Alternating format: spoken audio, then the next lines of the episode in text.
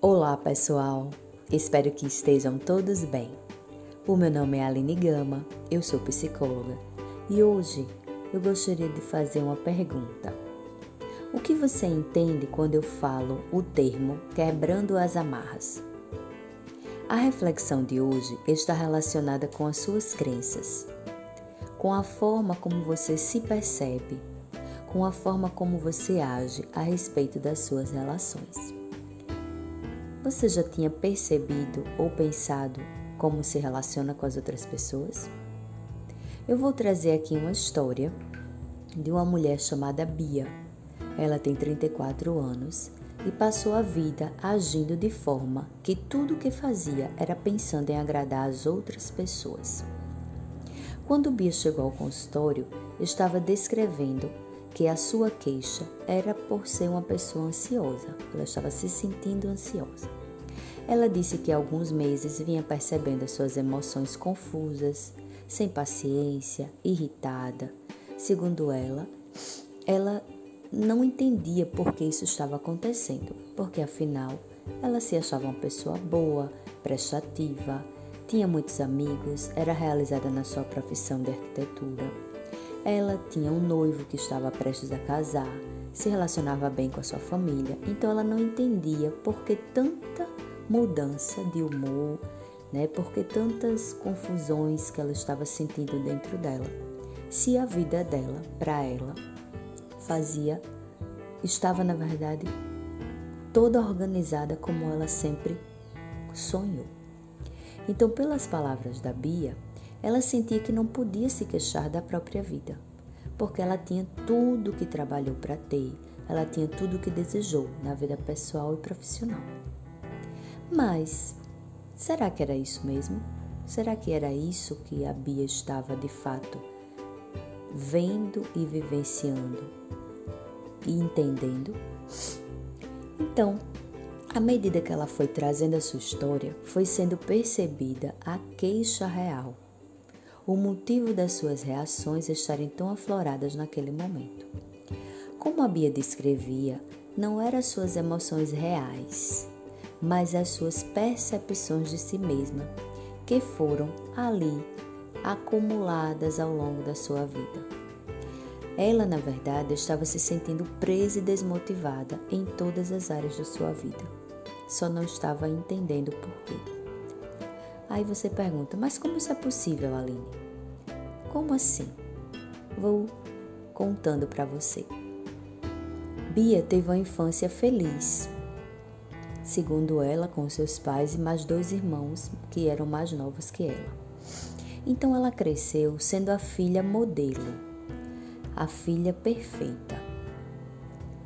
Segundo ela, né, por todas as vezes que ela, que ela lembra e traz a história dela durante o processo terapêutico, ela sempre estava buscando agradar os seus pais, né, ajudar, seguir os ensinamentos. E por ser a mais velha, ela se sentia nessa obrigação. Né? O comportamento dela foi sendo assimilado desde a infância, que ela deveria ser um bom exemplo, que ela que deveria cuidar desses irmãos. E ela sempre, sempre buscou ser essa pessoa. Ela dizia que sua mãe trabalhava à tarde e à noite na sorveteria da família. E de manhã, enquanto ela estava na escola com os irmãos, a mãe cuidava da casa. Então, quando ela chegava da escola, ela precisava ajudar com os irmãos mais novos, assumindo então um papel que para ela se tornou a figura materna da casa. Então, foi o jeito que Bia foi assimilando e se desenvolvendo pessoa que ela foi construindo essas características, né? de ter que agradar, de ter que ser boa, de ter que ser melhor. E assim ela foi crescendo. Então ela estudou, se formou cedo, segundo ela, sempre foi uma boa filha, uma boa aluna. Então ela trabalhou muito cedo para o orgulho da família. Então ela sempre descrevia todo essa, esse contexto né, de boa filha, de boa pessoa e de responsabilidade. Aí você pergunta, mas o que tem de errado na história da Bia, afinal? Não tem nada de errado na história da Bia. Na verdade, foi a forma que a Bia assumiu os papéis e responsabilidade diante das suas relações que a transformou nesse ponto que ela chegou ao, consultório. É, Bia, ela trabalhava muito, estava sempre muito ocupada, era se sentia exausta, né? caprichava com seus clientes, estava sempre à disposição de tudo e de todos, tinha grandes projetos, estava envolvida em muitas situações. Então, o que, que, o que é que foi acontecendo?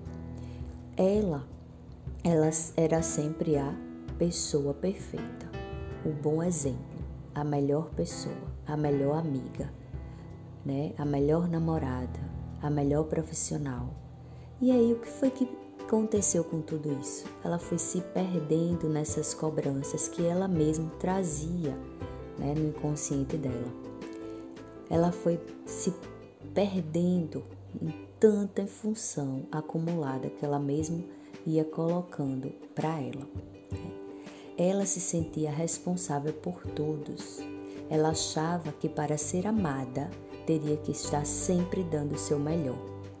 Então, à medida que ela cresceu, ela acumulou essas funções e acreditou que esse era o lugar que ela conseguiria estar na vida dos outros.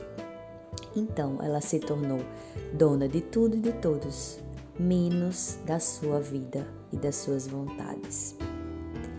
O desejo de ser boa e perfeita o tempo todo foi o que trouxe a Bia nesse estado né, de autocobrança, né, de desmotivação, de estresse, acarretou baixa autoestima, porque ela tinha medo de falhar, porque ela tinha medo de perder o controle das pessoas que, que ela se relacionava, porque ela tinha medo de decepcionar o outro, porque ela tinha medo de magoar as outras pessoas.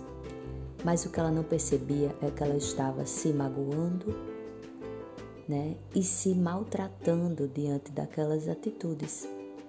Ou seja, Bia chegou no seu limite e o seu corpo através das reações físicas, começou a mostrar para ela o cansaço mental, o estresse, né, o mau humor, a impaciência e tudo que ela estava descrevendo.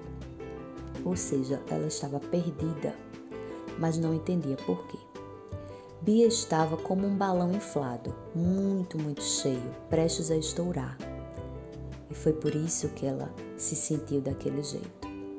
Né? E foi na terapia que ela começou a se reencontrar, ou melhor, a se encontrar com ela mesma, a reconhecer os pontos que ela podia melhorar e a entender que ela não precisava ser perfeita, mas ela precisava ser honesta com os sentimentos dela. Então ela entendeu seus medos, entendeu que estava, na verdade, aprisionando ela. Ela entendeu quantas amarras estavam segurando ela e impedindo ela de ser quem ela podia ser. Então, o que ela aprendeu com tudo isso foi que, mesmo a gente não percebendo, muitas das nossas atitudes diárias podem estar refletindo crenças que fomos construindo ao longo das nossas vivências.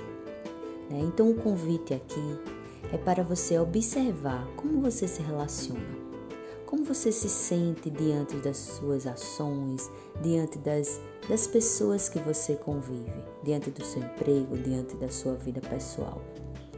Você se sente preso, culpado, frustrado, sobrecarregado o tempo todo? Às vezes precisamos arrebentar as cordas que estão nos impedindo de seguir e sermos honestos e verdadeiros com aquilo que estamos desejando. Né? O nosso verdadeiro caminho está diante dos nossos olhos, mas muitas vezes não enxergamos ele. Então, para que a gente possa entender, é preciso primeiro encontrar os nós, desatar os nós, tirar as amarras para seguir em frente. Então, então para que você viva bem com quem você ama, primeiro você precisa se amar, se respeitar diante das suas possibilidades. Então eu desejo que você tenha um grande dia e que você olhe para dentro e reconheça o que está te impedindo de seguir. Obrigada.